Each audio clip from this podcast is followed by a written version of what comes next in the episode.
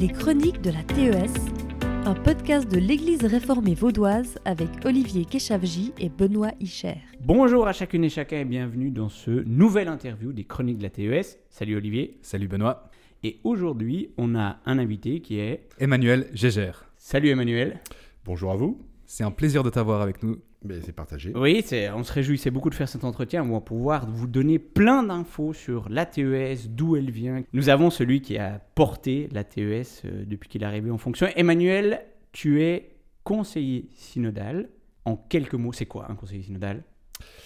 Alors, un conseiller synodal au sein de l'ERV, c'est un membre du, de l'exécutif, donc qui est chargé de mettre en, œuvre euh, la politique du législatif, donc qui est le synode, et qui doit mettre en œuvre en musique euh, toute cette euh, politique et ses, stratégies, ses objectifs en la mettant en musique. Voilà, en résumé. En résumé, et toi, en- dans ton poste de conseiller synodal, tu portes quoi précisément comme, comme domaine, un peu comme euh, thématique? Alors, dans notre jargon, on dit qu'on a des dicastères. Ah, dicastères. Dicastères, c'est un grand mot. Euh, dicastères, alors moi, je suis en charge, donc répondant, on dit qu'on répondant. Je suis répondant de l'Office Information et Communication, hein, tout ce qui est la communication et l'information au sein de l'ERV, en interne et en externe. Et puis, euh, également, euh, ce qu'on appelait avant Église et Société, mais maintenant qui va, être, Mm. euh, qui va évoluer, mais c'est toutes les relations avec... l'œcuménisme et l'interreligieux, Mm. qui est un- une dimension importante. Et puis, voilà, depuis que je suis arrivé, le lancement de, de la, du, enfin, du dicaster Transition écologique et sociale. Ok. Et donc, tu es en fonction depuis 2019, c'est ça? Depuis, ouais, depuis maintenant un peu plus de deux ans. ouais. Depuis un peu plus de deux ans. Et puis, là, tu nous as donné la, fonction institutionnelle. Pour toi, vraiment, avec euh, ces plus de deux ans d'expérience, c'est quoi être conseiller synodal? Ben, être conseiller synodal, c'est de, je dis, de mettre en musique euh, toute une, euh, une politique et notamment, euh, je, pour- je pourrais dire aujourd'hui, c'est conduire vraiment une transition profonde. Alors, on, on est aujourd'hui pour parler de la transition écologique, mais je pense que plus largement, nous travaillons sur la transition profonde de l'ERV, voilà, qui est en chemin depuis un certain temps, je pense, et qui, voilà, comment conduire cette transition, cette transformation, c'est, à conduire ces changements, on pourrait Mm. dire, euh, avec le monde d'aujourd'hui. Hmm. Est-ce que c'est ça justement qui t'a motivé à être conseiller synodal? Tu l'avais perçu ça ou c'est quelque chose que tu as découvert en arrivant là?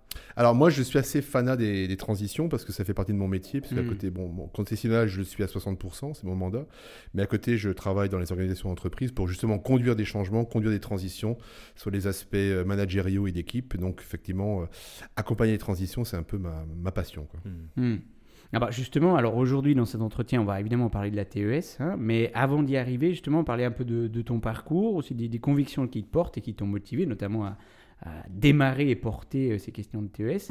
alors justement, comme tu viens de le dire, bah, c'est c'est un mandat que tu as conseiller synodal, mais tu as évidemment toute une autre vie. C'est quoi un peu, en, en quelques lignes, ton parcours euh, professionnel, mais aussi tes intérêts dans la vie euh, que tu as eu jusque-là, avant d'être au CS Alors mon parcours, mon parcours profé- alors co- parcours spirituel, il est, il est de longue date, hein, dans une un ancrage dans ma foi euh, de- depuis très longtemps. J'ai toujours mis un peu ma, ma, ma- même ma vie professionnelle en, en accord avec ma, avec ma foi. Et donc, je, dans mon métier, en tout cas depuis, euh, bah, depuis au moins une vingtaine d'années, justement, je suis dans l'accompagnement humain, dans Mm. l'accompagnement au niveau managérial et d'équipe. Et c'est ça qui, qui me passionne, c'est d'accompagner l'humain dans ses transitions, dans ses transformations, Hmm. avec un monde, bien sûr, de- peut-être parfois de plus en plus complexe, mais je trouve euh, passionnant d'accompagner l'humain. Voilà, donc ça, c'est un peu ma, ma, ma sensibilité. Maintenant, euh, par rapport à la, à la, à la- alors, la TES, hein, la transition écologique et sociale, moi, c'est une histoire, c'est une rencontre. Hmm. C'est une rencontre il y a, il y a trois ans, à Crébérard. Euh, complètement par hasard, j'étais, j'ai vu une, une session, enfin une session, hein, une formation qui s'appelait euh, La petite école pour la Terre. J'ai dit, tiens, ça pourrait être pas mal, ça. Je connais pas grand-chose en écologie. euh, je m'intéresse- c'est intéressant, c'est des choses qui m'intéressent, mais voilà. Et j'ai suivi ce parcours, donc un parcours de- d'un week-end et de trois samedis. Et je pense que là, j'ai vraiment vécu ce qu'on appelle une métanoïa. Une métanoïa dans le sens où j'ai eu dans une- un- vraiment des, des prises de conscience profondes de euh, ma, ma relation, enfin de, de mon impact, de ma, mon style de vie par rapport à, tous ces enjeux planétaires aujourd'hui au, niveau de la- au niveau du climat. Et j'ai pris conscience que c'est quelque chose d'une transformation profonde, notamment de mon rapport à la consommation, à, à la- l'alimentation, au déplacement, etc. Que j'avais vraiment. Et là, j'ai par le parcours que j'ai suivi, qui était donc piloté par euh, euh, le laboratoire transition de PPP, j'ai vraiment vécu la, la- la- la- la prise de conscience profonde de ce travail que j'avais à faire, de ce qu'on, comme ils disent dans- PPP, de euh, transition intérieure. Et euh, ça m'a tellement marqué que j'ai dit, mais oui, ma, ma vie de demain sera pas celle d'hier. Hmm. Et que j'avais et j'ai commencé des, des actes très concrets parce que quelques jours après, je, re- je revendais ma voiture. Ah ouais, Euh, ah ouais. Je prenais l'abonnement euh, général et, je, et puis euh, bon, j'ai encore un scooter pour faire des, des, des transports locaux, mais autrement, ouais, c'était vraiment le, cet changement. Et puis, euh, pareil sur ma consommation, sur, sur mon rapport à la, à la consommation qui a, a changé. Et vraiment, et ce que je voudrais dire, c'est vraiment de manière euh, avec plaisir, avec joie. C'est Avec pas basé sur une culpabilité, pas du tout, parce que déjà on pourrait dire ouais, mais on nous culpabilise euh, avec la TES tout ça. Non, pas du tout. C'est vraiment une histoire de, de- de changement de vie pour, euh, bah, comme on dit souvent dans, dans ce- dans cette démarche, et de, de vivre plus sobrement, de manière heureuse.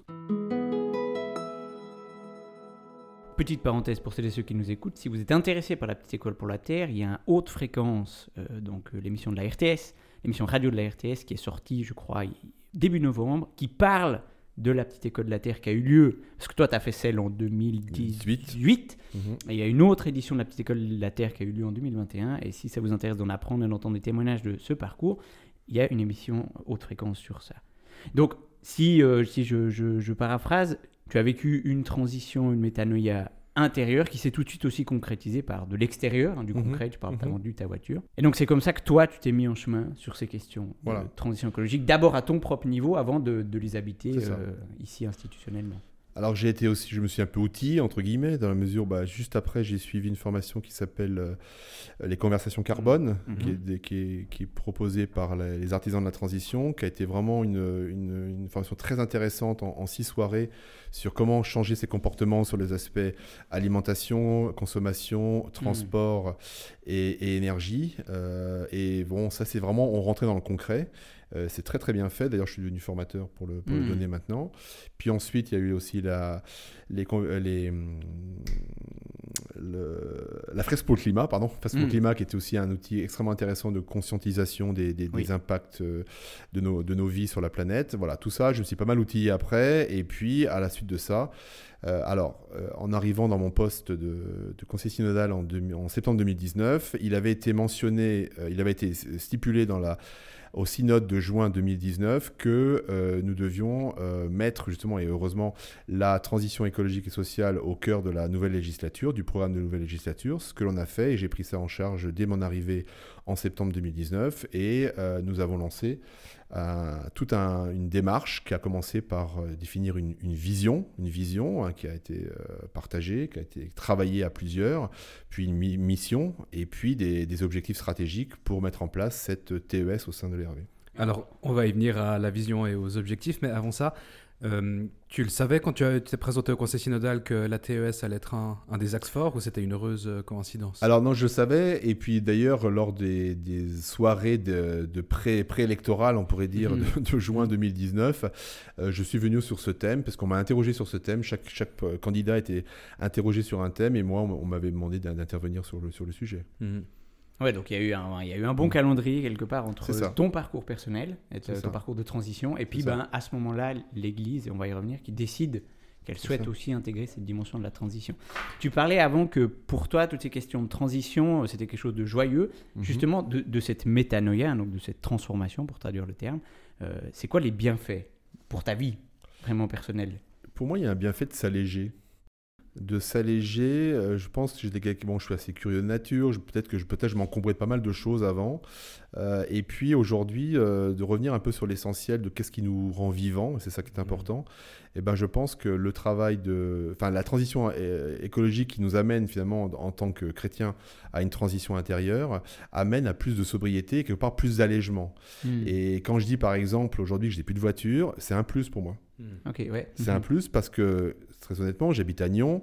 Euh, je ne sais pas si vous avez déjà fait l'autoroute entre Nyon et, et- et- et Lausanne. Enfin, je veux dire, c'est un enfer. Ouais, ouais, Euh, Je suis hmm. désolé, je me sens beaucoup plus libre de prendre le train maintenant, euh, de pouvoir lire, travailler dans le train. Je me sens beaucoup plus libre et moins, moins stressé, j'ai envie de dire. Donc il y a tout un, un pan, je trouve, de- d'allègement et de bienfait de, de, de s'alléger. Et puis même au niveau personnel dans sa, dans sa consommation. Euh, je ne vous cacherai pas aussi en revendant une voiture, c'est qu'au niveau, au niveau financier, on fait une sacrée économie aussi Oui, vrai voilà. aussi. par Mhm. rapport à un abonnement de train mensuel. Voilà. Donc tout ça pour dire que non, non, pour moi, c'est vraiment l'ordre de l'allègement. Hmm. Ouais, c'est c'est un beau terme pour traduire celui de sobriété qui, évidemment, dans les milieux écolos, qu'ils soient chrétiens ou pas, il, a, bah, il pose Mhm. débat parce qu'il n'est pas toujours bien compris, mais je parler d'allègement, de s'alléger, de se désencombrer aussi, hein, comme on dit dans certains milieux ça. de la transition. Ça. Ça souligne bien l'aspect positif, quelque part, hein, de, de la transition. Un aspect qui m'intéresse, là, tu as eu de l'ordre une métanoïa assez fulgurante comme ça. Euh, il y a trois ans seulement, je n'avais pas réalisé que c'était c'était si tôt. Mais j'imagine que ça, ça vient pas de nulle part. Est-ce que tu arrives à voir dans ton parcours, est-ce qu'il y a eu des, des choses qui t'ont sensibilisé, qui ont préparé le terrain? Qu'est-ce qu'il y a eu un peu comme ligne qui a amené à ça? Bon, la dimension de la transition intérieure, la transformation intérieure, c'est ça de longue date chez moi. hein. Je, ma- mon parcours spirituel, d'où je viens, j'ai fait énormément de retraites aussi dans mon Mhm. passé. Euh, comme peut-être certains le savent, je viens du monde ignatien. On a fait, j'ai fait beaucoup de Mhm. retraites dans ce sens-là.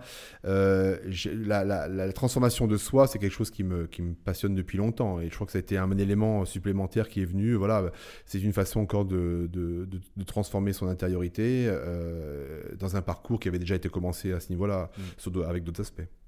Et justement, alors tu parles de- du, courant ignatien. Alors, euh, je pense à celles et ceux qui nous écoutent qui ne savent pas du tout ce que c'est. Les questions de transition, euh, alors ça c'est moi qui le dis dans mon interprétation, c'est pas au cœur de la vie intérieure euh, de la culture réformée, on va dire. Donc justement, te- tu parles d'autres apports euh, spirituels, d'autres euh, héritages spirituels, et tu arrives à dire deux mots. C'est quoi le courant ignatien autour de Saint Ignace? Quels sont ses fondements, ses valeurs? Alors, le monde ignatien, bon, qui est assez connu quand même un peu dans le monde protestant, parce qu'il y a beaucoup de similitudes avec le, dans le Mm. protestantisme et le monde ignatien.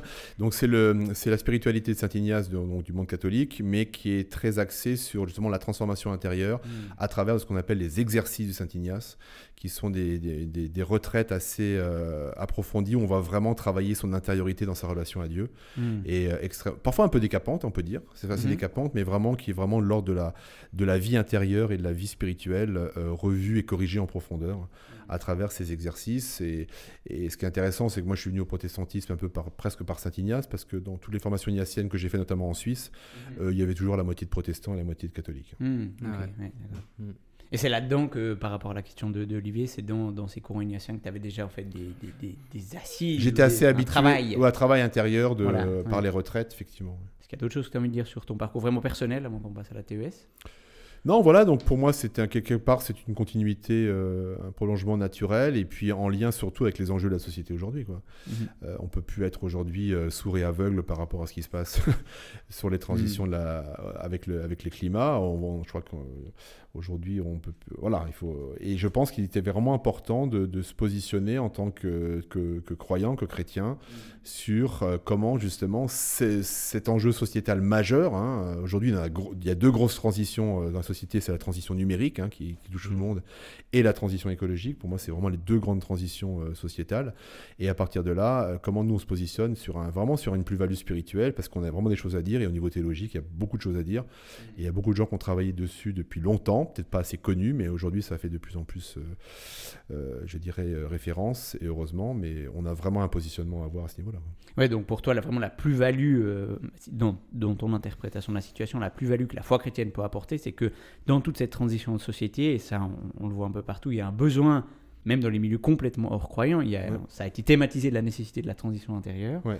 donc qui peut mener, entre autres, mais qui Ouais. peut mener à des questions spirituelles. Puis c'est là que, que toi tu considères que le, le monde chrétien, on va dire au sens le plus large, Ouais. s'il s'empoigne concrètement de ces questions, il a quelque chose à donner. Tout à fait, absolument. Sur- dans, dans la, dans la, vraiment la dynamique personnelle, euh, spirituelle, enfin intérieure spirituelle, de comment je change mon regard au monde par rapport à ma responsabilité en tant que consommateur, en tant que, que citoyen, en tant que voilà, qui, qui a, qui, qui j'ai un impact important. Et puis euh, l'idée, alors ce qui est fondamental, peut-être par rapport au courant collapsologue, c'est que nous, on est quand même une logique d'espérance et nous dans une logique de finalement, euh, ce- à quoi on est appelé aujourd'hui peut devenir un plus dans nos vies en termes, bah, je disais tout à l'heure, d'allègement, de, de sobriété qui vraiment euh, permettent de peut-être de mieux vivre. Hum, hum. La sobriété heureuse, évidemment. Est-ce que tu as peut-être une pratique spirituelle, quelque chose que tu fais régulièrement pour te nourrir intérieurement? Oui, alors j'ai ma pratique quotidienne spirituelle de, de méditation, de prière, euh, et de me nourrir aussi de lectures, euh, bien sûr, qui, me, qui vont dans, ce sens. hein. Euh, oui, bah, je, je crois que c'est une pratique quotidienne. Et puis, euh, pratique quotidienne le matin, mais c'est peut-être aussi de plus en plus, on essaye dans la journée, c'est pas toujours évident quand on est pris Mm. par le rush. Ouais. Mais oui, je- elle est ancrée quotidiennement. ouais. Et puis je pense aussi, et là ça va dans la, dans la stratégie de ce qu'on fait aujourd'hui pour la TES au sein de l'ERV, c'est pour moi derrière tout ça, il y a l'enjeu de mieux vivre ensemble Et bon, chez nous ici, c'est mieux travailler ensemble au sein de l'Hervé, mais même mieux vivre ensemble. Et je pense que la, un, des, un gros enjeu aussi de la mise en œuvre de la TES au sein de l'Hervé, c'est d'apprendre aussi à plus de collaboration, de plus de collaboration, plus de, de, de, de, ouais, de cohésion, de collaboration et, et d'échanges pratiques euh, pour euh, bah, le mieux vivre ensemble, mais pas tout seul dans son coin. quoi. Tu l'as mentionné avant, mais en 2019, le synode a décidé qu'il souhaitait que la question écologique, je ne sais plus comment il l'avait formulé, hein, que la question d'écologie soit au cœur de la prochaine législature, donc de la prochaine, on va dire, si je paraphrase la prochaine équipe du Conseil synodal qui allait mener, euh, comme tu disais, mettre en musique hein, les, les demandes fondamentales de l'Église, si je le dis comme ça. Et donc jusque-là, il n'y avait pas de TES au sens TES, hein, il y avait, ça n'existait pas hein, avant, avant 2019. Il y avait euh, au sein de l'Église des sociétés, je crois le poste de, Sylvain Durnier a été Oui. lié à ça. Il avait un poste Église et environnement Mhm. qu'il a surtout habité, enfin qu'il a porté lui pendant, pendant, pendant plusieurs années Mhm. et qui c'est notamment dans ce cadre-là qu'il a développé beaucoup de choses dans sa propre paroisse. Est-ce que tu peux nous raconter dans les grandes lignes justement un peu l'histoire de la, de la création de la TES depuis, à partir du moment où il y a eu cette demande du synode, comment, tout ça s'est mis, s'est mis en place avec ton arrivée en septembre 2019 Alors, ce que j'ai fait, c'est que j'ai, euh, je me suis essayé de me renseigner effectivement qui était aujourd'hui, euh, enfin à l'époque, pardon, euh, impliqué sur ces sujets-là, qui était sensible à ces sujets-là, et j'ai réuni un certain nombre de personnes. Il y avait même un, groupe aussi qui s'était déjà penché sur le sujet de longue date, mais qui n'avait pas forcément été entendu à, son époque parce que c'était pas mûr. Donc j'ai réuni tous ces mondes-là, des, gens aussi internes, bien sûr, de l'ERV, de, des CED, etc., des gens qui étaient sensibilisés au sujet. Il y a eu à peu près une dizaine de personnes autour du groupe, un peu un groupe stratégique.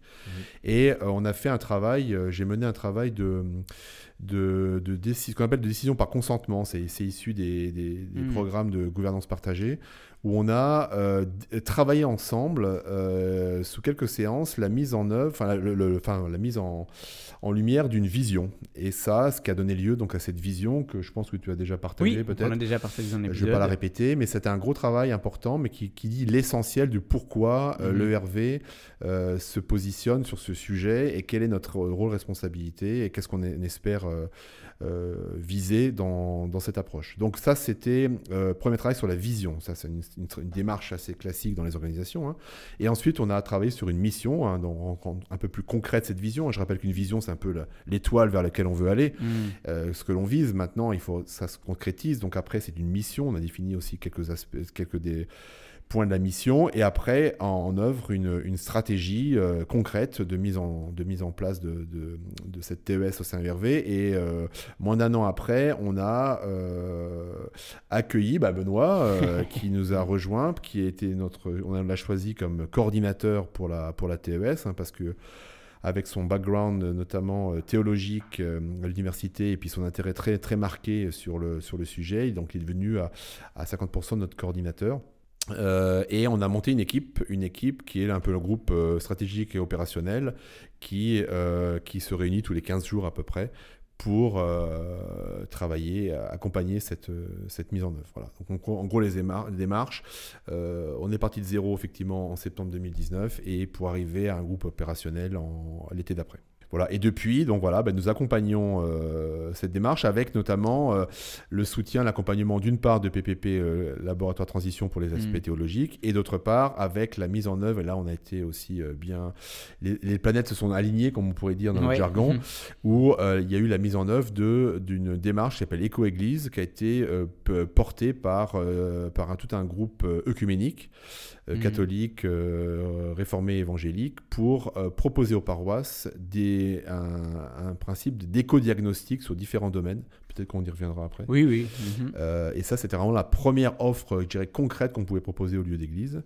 Et euh, donc Benoît s'est beaucoup engagé là-dedans pour, euh, pour la, en lancer, en lancer la, la, la promotion. Et voilà, aujourd'hui, euh, je crois qu'au bout d'un an, on est à peu près à 14 paroisses qu'on signe avec Oui. Mhm. Oui, et on en a déjà parlé. Si vous êtes habitué à écouter notre podcast, vous Mhm. entendez très régulièrement parler d'éco-église. Je précise aussi que dans le groupe opérationnel, il y a aussi Olivier, hein, donc, euh, absolument. qui nous avait rejoint dans cette dimension-là. Euh, justement, tu as parlé de la mission de la TES. Alors, je vais juste la lire hein, parce qu'elle n'est pas très longue. Donc, la mission de la TES, hein, c'est, elle dit portée par la foi, l'espérance et l'amour. Notre mission est de renforcer les liens entre le respect des droits humains, la justice sociale et le soin de la création, stimuler la responsabilité et l'engagement individuel et collectif, et mettre en cohérence structure, activité, discours, gouvernance et fonctionnement avec les défis objectifs de la transition écologique et sociale. Alors, la mission, elle est quand même vaste. Oui, Pourquoi est-ce que euh, la TES euh, avait besoin de construire un aussi gros programme? Alors, parce que, parce que je pense que c'est pas un programme euh, de, de mode, entre guillemets, parce que ça va nous porter un certain nombre d'années, si ce n'est de décennies, si ce n'est de siècles. Donc, il est important de, de donner une, une direction importante. Après, on l'a concrétisé quand même, Oui, avec oui. une stratégie hein, beaucoup plus, plus précise. plus Mais euh, c'était important de donner une direction et savoir voilà, comment nous on se positionne en tant qu'Église sur, euh, sur cette dynamique-là. On n'est pas une, une ONG verte, hein, c'est Mm. important. On a cette dimension spirituelle qui nous porte derrière, euh, qui s'appuie donc effectivement de mettre quand même une mission, c'est de donner une direction quand même. Mais elle, pour revenir à ce que tu disais avant, quelque part, cette mission, euh, selon moi, elle témoigne bien de la nécessité d'une transition intégrale. Le- Intégrale, le- le- absolument. Le, fait que le menu paraisse aussi, euh, C'est ça. ou c'est que comme que la mission paraisse aussi vaste, C'est parce que justement le, défi à relever l'est tout autant. part. Justement, tu disais que le, les, on en a déjà parlé dans le podcast, mais que l'ERV n'était pas, ne- n'est pas juste une ONG verte. Mais il n'empêche, pourquoi est-ce qu'il y avait le besoin de, que la TES ait sa place à part, puis qu'elle soit pas euh, juste quelque chose, entre guillemets, de considéré comme euh, diffusé à travers tout ce qui existe déjà dans les différents pôles de l'Église? Pourquoi est-ce qu'il y avait le besoin de lui donner sa place propre? Parce que je pense que ce que j'ai pu voir sur le terrain, c'est que les gens avaient besoin d'être euh, d'être euh, formés, euh, outillés sur cette dimension qui parfois les dépassait. Comme moi, ça m'a dépassé à une époque. Mm. Euh, ce qui nous arrive aujourd'hui au niveau planétaire, ça dépasse pas mal de gens, mais qu'est-ce qu'on peut faire? Et souvent, quand je suis venu présenter, notamment, je me rappelle dans une paroisse, euh, avant, la, la- la logique de la TES, c'est souvent, mais comment on peut faire? Qu'est-ce qu'on peut faire? Mhm. Comment? En termes d'outils. Et je pense qu'il est important de créer au niveau cantonal, au niveau de l'ERV, une plateforme justement qui permet d'outiller, de, de Mm. former, d'outiller, de, de soutenir tous les lieux d'église par rapport à cette, cette- ce vaste projet, ce vaste chantier, j'ai envie de dire, qui est la Mm. transition écologique. Donc c'est pour ça qu'il lui fallait, euh, son- Il fallait, sa voilà. place propre, quelque part. Il fallait une place propre avec vraiment une, une plateforme de, de service, j'ai envie de dire. Mm. Qui puisse comme ça euh, gonfler le terrain ça, avec, euh, avec des outils euh, concrets. Alors justement, tu disais que bah, la mission, c'était, ça restait quand même, entre guillemets, l'ambition large, euh, même si elle était déjà un peu plus précise que la vision. Pour démarrer sa phase opérationnelle, hein, la phase que, dans laquelle je suis arrivé dès le 1er janvier, la TES s'est donné quatre pôles très concrets. Est-ce que tu Mhm. peux nous les dire? Alors le premier pôle, comme je l'ai dit tout à l'heure, c'est le soutien et l'accompagnement de la démarche Éco-Église. hein. Mhm. Donc euh, euh, je rappelle, Éco-Église, c'est une plateforme œcuménique, donc ça c'est la dimension large chrétienne, c'est important, euh, qui offre euh, une, des, un service d'éco-diagnostic sur cinq pôles. cinq pôles de paroissiaux, enfin, dans lesquels les, enfin, les lieux d'église sont impliqués, à savoir les célébrations et les enseignements, les bâtiments. Alors c'est vrai que sur le canton de Vaud, les bâtiments, c'est un peu particulier parce que c'est la propriété des communes, c'est peut-être plus délicat.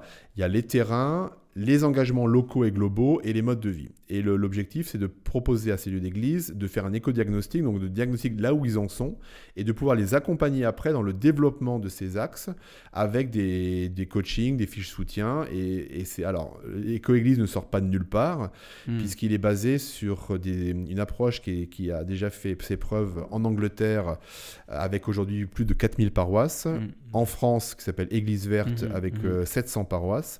Et donc on a, que j'irai customiser euh, au niveau roman euh, cette approche pour voilà, rendre voilà, romande compatible, j'ai envie de dire. et, mais très, très, très, quelque chose qui marchait déjà bien. Quoi, voilà. Donc ça, c'était la, démarche éco-église. Donc on est aujourd'hui à 14 paroisses déjà euh, Ouais. qui ont déjà signé. En un an. euh, voilà, Mm. en un an. Mm. La deuxième euh, chose, le deuxième pôle, c'est d'offrir un accompagnement et des apports spirituels en éco-théologie et en éco-spiritualité, notamment avec l'aide du labo de transition intérieure de PPP, mais aussi avec d'autres auteurs actifs sur le sujet. Et ils sont assez nombreux dans la, dans la grande famille euh, interconfessionnelle chrétienne. Mhm. Est-ce que tu peux donner peut-être euh, un exemple de ça, de choses qui, qui se font dans ce domaine-là? Ben, le- tout l'apport de, de- de- notamment du laboratoire transition, c'est tous les travaux de Michel Maxime Heger, hein, Mm. euh, notamment avec sa, entre guillemets, la Bible sur le sujet qui est la Terre comme soi-même, hein, qui est vraiment pour ceux qui veulent creuser les- Mm. les- la dimension théologique euh, de la, du, du sens de la transition écologique, à lire ce livre, La Terre comme soi-même. Alors le, le troisième pôle, de, c'est de justement c'est euh, le partage d'expériences et de témoignages, parce que c'est finalement on arrive à, à développer un, je dirais une sensibilité par, la- par le partage de témoignages et donc à- de- d'acteurs qui sont justement engagés dans leur lieu d'église, dans leur lieu euh, donc de, de paroisse et autres. Il y a quand même pas mal de gens qui sont déjà engagés. L'idée c'est de, de les, de- de les interviewer, de faire des témoignages, des podcasts, des, des Mhm. vidéos, et ça c'est le travail qui est en cours aussi. Et puis le quatrième pôle, c'est de, derrière tout ça, comme je disais tout à l'heure, c'est de pouvoir développer une, quelque part une, une culture de l'entraide, de la culture de la coopération, du vivre ensemble et d'outils coopératifs, développer des outils coopératifs pour que les gens euh, euh, vraiment ça s'intéressent à qu'est-ce qui se fait à côté et d'être dans ce que j'appelle un, un de mes dadas, qui est ce qu'on appelle l'intelligence collective ou l'efficience Mhm. collective. Ça, c'est un peu euh, ce qui, ce qui permettrait euh, le développement de la TES. Peut-être peut-être déjà sur le troisième pôle, donc partage d'expériences, de témoignages. Est-ce que tu aurais comme ça peut-être un témoignage euh, qui t'a marqué, inspiré, quelque chose que tu as découvert sur le terrain dans les RV Bon, il y en a plusieurs. Bon, c'est vrai, bon, au départ, il y a eu le travail effectivement de Sylvain Gudronia, qui a fait Mhm. un sacré boulot. Mhm. C'était un- peu un défricheur. Ouais. Euh, Littéralement. Voilà, un défricheur qui était, voilà, qui a en son temps, il a fait beau- pas mal de choses, mais à l'époque, c'était pas suffisamment peut-être mûr pour qu'on en parle plus que ça. Mais en tout cas, Mhm. il a fait un beau travail.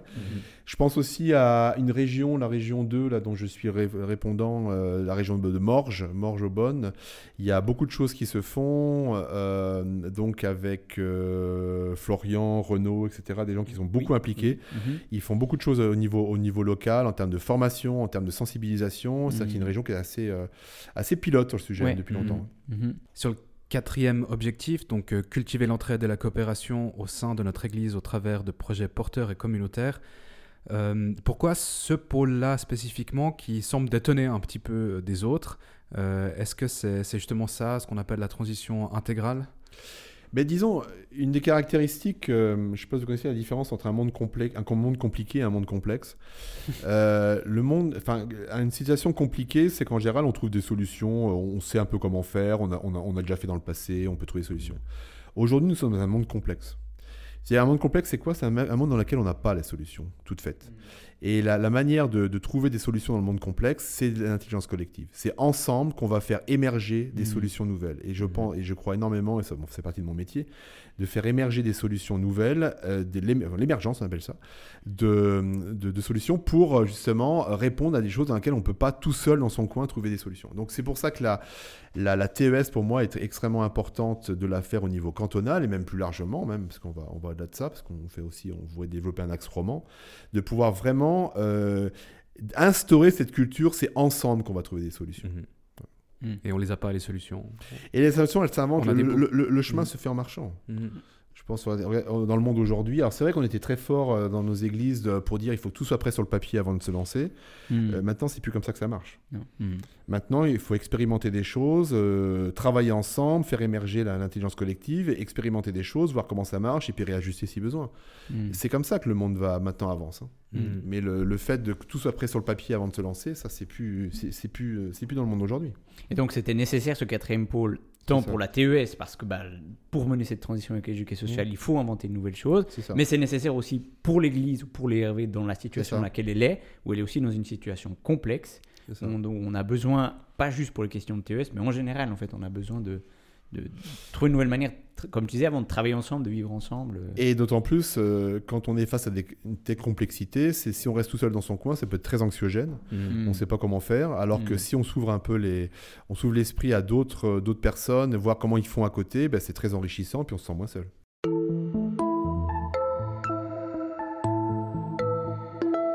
On a parlé un peu de d'éco-anxiété, je fais un petit aparté là dans, dans des Oui. podcasts euh, précédents.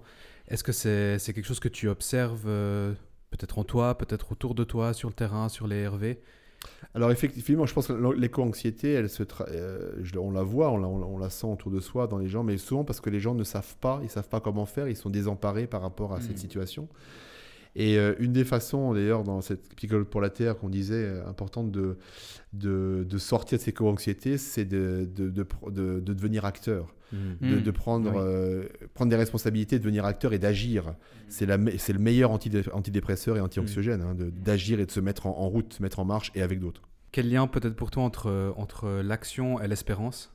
Ben, c'est l'espérance qui va mettre en action, j'ai envie de dire. Magnifique. C'est un bouquin de Moltmann, C'est L'espérance en action, Voilà. 1972. C'est Lisez-le, vous y trouverez si jamais. Mais oui, c'est exactement ça. C'est exactement ça. Tu parlais juste avant que c'était pas juste à niveau euh, ERV, euh, canton de Vaud, que des Non. choses se développent à ce niveau-là. Justement, est-ce que de, de toi, de, au niveau de ta posture, enfin de là où, de ta vision que tu as, est-ce qu'il y a d'autres églises et, et d'autres cantons où il y a une démarche similaire, où tu bien observes sûr. une démarche similaire? Bien sûr, alors c'est vrai que bon, du côté alémanique, ils ont commencé depuis longtemps avec euh, le, le collectif ECU euh, Église et Environnement. Ils sont très en avance, même, je crois qu'il y a une trentaine d'années déjà qu'ils Oui, existent, oui, hein, ouais, c'est ouais. c'est assez long.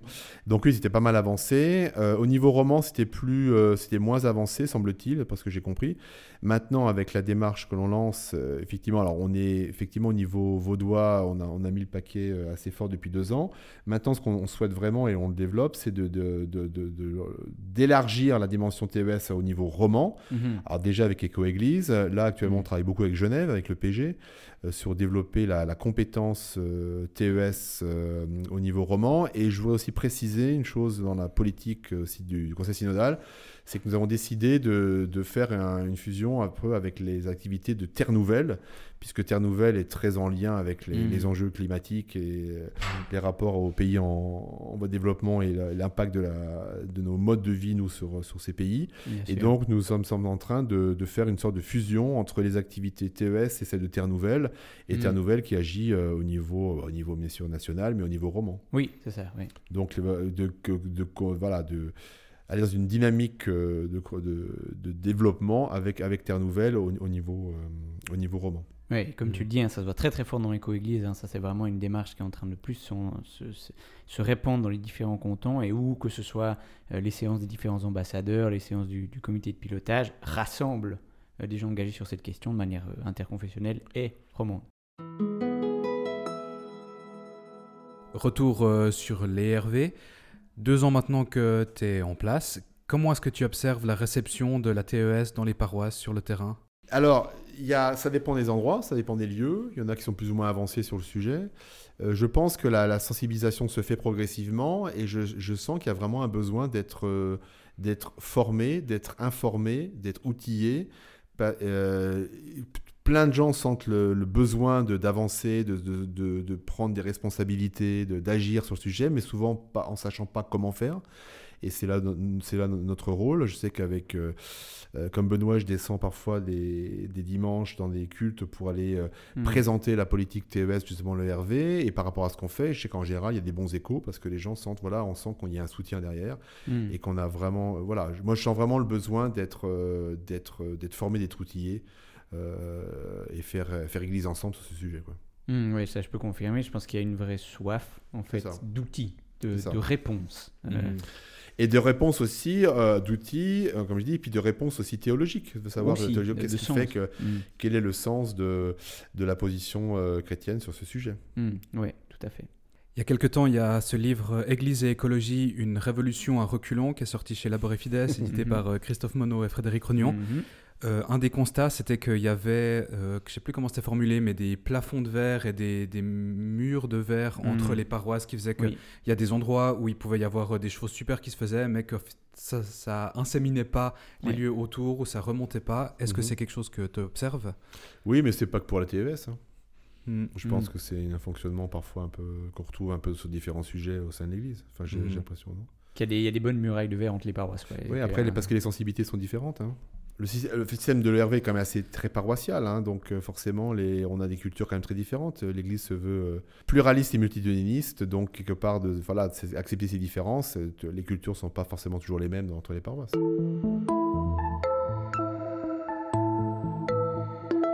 Une question qui nous a été posée par un de nos auditeurs, euh, lorsqu'on a, on a fait passer sur certains de nos canaux qu'on allait faire un, interview euh, avec toi, Emmanuel.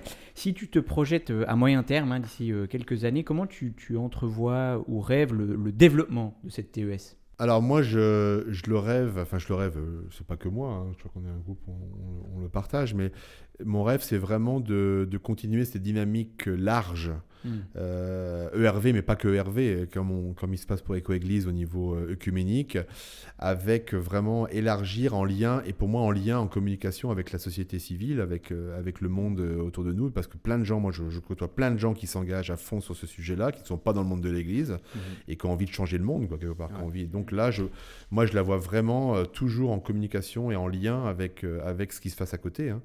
Euh, Donc c'est pas créer notre petite euh, îlot à nous Mm, euh, dans notre mm. coin, c'est en, communion, on pourrait dire, plus largement avec les, ce qui se passe. et nous, avec notre peut-être notre rapport justement spirituel de transition intérieure, qui est un peu notre peut-être notre, notre Mm. valeur ajoutée Mm. et notre spécificité. Donc c'est un peu ça comme je la vois. Donc continuer à faire des ponts, hein, j'aime bien faire des ponts euh, Mm. avec, avec d'autres plus largement. C'est un peu la philosophie aussi du laboratoire de transition hein, de, de LPPP, hein, qui sont Mm. vraiment là-dedans. Comment on imagine euh, notre Église euh, avec la TES en 2030, en 2040 Mm. Ça, c'est vraiment un sujet clé. Comment on imagine? Et je pense qu'il va, pour moi, la- je reviens à ce que j'ai dit tout à l'heure, c'est vraiment de faire travailler les, les imaginaires sur le futur. Ouais, parce qu'il faut imaginer de nouveaux outils. Il faut imaginer- il y a- il faut il y a pas, les solutions ne sont pas. Quelle est l'Église de demain que je veux en lien Mm. avec ce, ce- ce- ce- ce sujet Ouais, donc quelque part créer des ponts, peut-être aussi euh, ouvrir les perspectives. Hein, si Ouvrir je les perspectives. ton discours, que ce Et soit toujours en lien avec, avec ce qui se passe dans le monde. hein, et ce- pas rester dans un truc euh, cloisonné, sectaire. quoi. Oui, ben pour reprendre le, le slogan de, votre- de la législature actuelle, hein, c'est le monde au cœur de l'Église. C'est ça. C'est ça. Toujours plus euh, ça. ramené comme ça de manière un peu plus fusionnelle, une Église qui, qui, qui sort de sa pudeur et qui va toujours plus s'investir hein, sur la question du monde et qui prend sa, sa place euh, et puis qui surtout ouvre les perspectives hein, C'est euh, ça. à tout niveau. Est-ce que dans, dans un futur idéal, euh, le pôle cantonal TES disparaîtrait parce qu'il serait inutile, parce que ce serait une préoccupation qui serait partagée, ou il aurait toujours... Alors, si on me dit que la transition écologique au niveau mondial, les problèmes de climat est un, un phénomène passager, euh, j'aurais un peu de la difficulté à, l'accepter. Non, je pense que la TES, on est vraiment à un début d'une. euh, Et d'ailleurs, je rappelle une chose, c'est que dans le programme de législature, hein, sur les trois axes stratégiques, le troisième étant euh, deux projets porteurs, l'un étant euh, enfance, famille et, et jeunesse, et l'autre c'est la transition écologique. Mhm, Donc ça a mhm. été pas mis comme un projet, un projet porteur de législature. Mhm. Donc c'est clairement ancré et axé. Donc on, on en est qu'au début. Et peut-être pour finir, une question un peu plus euh, sur l'actualité de ces questions écologiques. hein, on ouvre les perspectives à un niveau euh, beaucoup Mhm. plus large. Comment toi, Emmanuel, tu, là, en, en 2021-2022, ça dépendra quand sortira cet épisode, face à l'évolution de la société, on a vu avec la COP26 euh, qui est considérée comme un échec, ou en tout cas dont le- le- la plus-value est très très maigre, face à la difficulté qu'on a peut-être justement d'a- d'amorcer à certains niveaux cette transition de société, avec toutes les résistances qu'on peut Mhm. voir. Comment, comment toi, tu vis tout ça Comment tu vis ce chemin euh, avec cette volonté de transition, puis en même temps, ben, que ce soit, c'est valable à l'intérieur de l'Église, mais c'est valable dans toute la société, ben, toutes les résistances qu'on rencontre. Alors, de toute façon, les résistances au changement, ils sont partout. hein. C'est, euh, c'est la TES, c'est les RV, c'est le monde. Il faut savoir derrière que toute résistance au changement, il y a une peur de perdre. hein. Ça, c'est, Mm. la, c'est la dynamique profonde de la résistance au changement, c'est la peur de perdre. Alors, vous avez bien compris que dans les, vraiment, les manques d'avancée ou les échecs de ces COP, c'est quelque part, quelque part des pays qui, ont- qui ne veulent pas perdre certains intérêts, notamment des intérêts économiques, Bien forcément. sûr, bien sûr. Donc c'est un voilà, c'est un problème euh, humain, je dirais de profondeur. Maintenant, euh, parfois il faut être face au mur pour euh, se rendre compte que de toute façon, si on continue comme ça, on va on va tout perdre. Donc Mm. euh, euh, bon, moi je reste dans, le- dans les, toujours dans, dans l'espérance de des, des, des- des consciences qui s'éveillent, mais c'est vrai que voilà, la conscience qui s'éveille, c'est pas forcément toujours en cinq minutes. Et c'est, ça prend du temps, mais je sais qu'on va, on va y arriver parce que quelque part, euh, je suis désolé, mais il n'y a plus le choix. Mm, ouais, on n'a plus de choix. Il faut souvent arriver à des moments où il n'y a plus le choix pour pouvoir basculer. Quoi. hmm. Mm. Vous savez, en sociologie, on dit que euh, on a les, les gens qui sont un petit peu précurseurs. les- en anglais, on dit les early adopters, comme on dit en anglais. Euh, on sait que sociologiquement, que jusqu'à 18% de la, po- que la population qui sont là-dedans, rien ne bouge. Mais c'est à partir de 18% des gens qui sont convaincus d'un- d'une transformation et qui sont engagés là-dedans que commence à bouger l'ensemble du système. Mais ça prend du temps. Mm, ouais, donc on n'a pas besoin en fait que l'entier ou Non, même euh, non. comme 51% des Et consciences puis soient éveillées pour que ça surtout, change. surtout Ouais. ne pas chercher à convaincre les irrésistibles, ré- Mm. euh, enfin les gens qui résistent constamment, ça ne sert strictement à rien. Il faut plutôt, moi j'ai toujours en termes de conduite du changement, de faire euh, euh, élargir la- le gâteau de ceux qui sont convaincus et, et d'agir en, en commun. Et, et puis euh, et aussi une chose importante dans la, dans la petite école pour la terre, c'est d'apprendre. Il ne faut pas chercher à convaincre, mais plutôt euh, expérimenter soi-même des choses et puis les partager. Mhm. Hmm. Euh, pour leur donner envie aux gens et non pas chercher forcément parce qu'après on va nous faire euh, on va nous, on va nous accuser de faire du prosélytisme ou bien des choses comme ça mais je pense que c'est plutôt c'est l'engagement personnel et puis donner envie puis donner le goût parce que quelque part de dire voilà moi si ça me change quelque chose dans ma vie en, en positif c'est un, c'est un Mhm. plus c'est pas c'est pas quelque chose de négatif ça peut peut-être donner envie Ça, on revient à la notion de sobriété heureuse, hein, ça. c'est- qui est une plus-value, hein, de dire que toute cette transition intégrale qui paraît être un programme fou, Mhm. en fait, euh, elle est là pour apporter des bienfaits. En fait. Et puis, je sais, pour revenir à ta question sur la, la dynamique euh, mondiale, c'est, je pense profondément, c'est que chacun doit mettre sa, faire sa goutte, enfin poser sa goutte dans l'océan, comme on dit, et ne pas attendre que ce soit les autres, les gouvernements qui changent. Je crois que c'est chacun. D'ailleurs, moi, je pense que c'est ce qui se passe actuellement, hein, c'est que quand même, les, c'est quand même des conversions personnelles, des évolutions personnelles qui font bouger les gouvernements. hein. Mhm. Oui, parce que c'est clair que si on attend que. Je crois qu'il faut se dire que les institutions, bah, ma foi, elles, elles nous rattraperont quand elles seront prêtes, ou que ou Ouais. des bonnes personnes, comme ça a été le cas pour les RV, hein, quelque part, que des bonnes personnes arrivent aux bonnes fonctions, Mhm. mais que ça ne devrait pas être un, un frein à l'action, il faut y aller. Non, de faut y façon. aller. Faut y Faut aller. faire sa part. Faut y aller avec les gens convaincus. C'est ça. Et ça, c'est. euh, faut faire sa part et s'entourer de gens qui sont, qui sont convaincus et puis ça s'encourager mutuellement. Et ça, c'est, je pense, un des, un, un des trucs, ça je peux le dire en nous, qu'on essaie de faire à la TES en fait. C'est de, de, mettre en résonance et d'aller euh, s'aider entre personnes euh, convaincues, euh, que ce soit sur le terrain, au niveau cantonal, régional. Mhm. Et pour ceux, celles et ceux qui, qui hésitent un peu à basculer parce qu'elles ont peur de perdre quelque chose, je trouve vraiment beau ton message de dire qu'en fait, on a beaucoup à y gagner. Il y a un allègement, un épanouissement, une profondeur, une intensité. Revenir à l'essentiel. Mm. Revenir à Ouais, l'essentiel. une reconnexion, hein, on parle beaucoup dans les milieux Mm. de transition de la reconnexion au désir profond, réel, euh, s'émanciper un peu. D'ailleurs, un des slogans de PPP, le laboratoire transition, c'est de leur slogan, c'est moins de biens, plus de liens. Magnifique. Merci beaucoup, Emmanuel, non seulement pour ton temps ici, mais pour euh, ce que tu fais dans l'Église, ce que Mm. tu apportes, euh, ce que tu incarnes comme, euh, comme encouragement, comme espérance, comme, euh, comme modèle, comme outil, ressource euh, pour d'autres qui sont préoccupés par ces questions. Donc, merci beaucoup. Mais merci à vous pour votre engagement, parce que sans vous, moi, je peux rien faire. hein. avec plaisir. Vous êtes avec des plaisir. piliers fondamentaux, là. Et donc Merci n'hésitez vous. pas, on- la TES, comme on vient de le dire, hein, si vous êtes euh, en chemin sur ces questions-là, que vous vous posez des questions, vous avez besoin d'outils, mais vous avez peut-être besoin aussi de- d'input énergisant, comme on dit pas mal hein, dans les milieux de transition. hein. c'est de l'énergie hein, qui Mhm. peut nous aider, de recevoir de l'énergie. Et c'est beaucoup plus simple et beaucoup plus fort quand on est plusieurs à se partager de l'énergie que de la ça. chercher toute seule. Donc n'hésitez pas à nous contacter. Merci Emmanuel. Merci, Merci à vous. Olivier. Merci et Benoît. Bonne suite de journée à tout le monde. Ciao ciao. Ciao, ciao. Merci.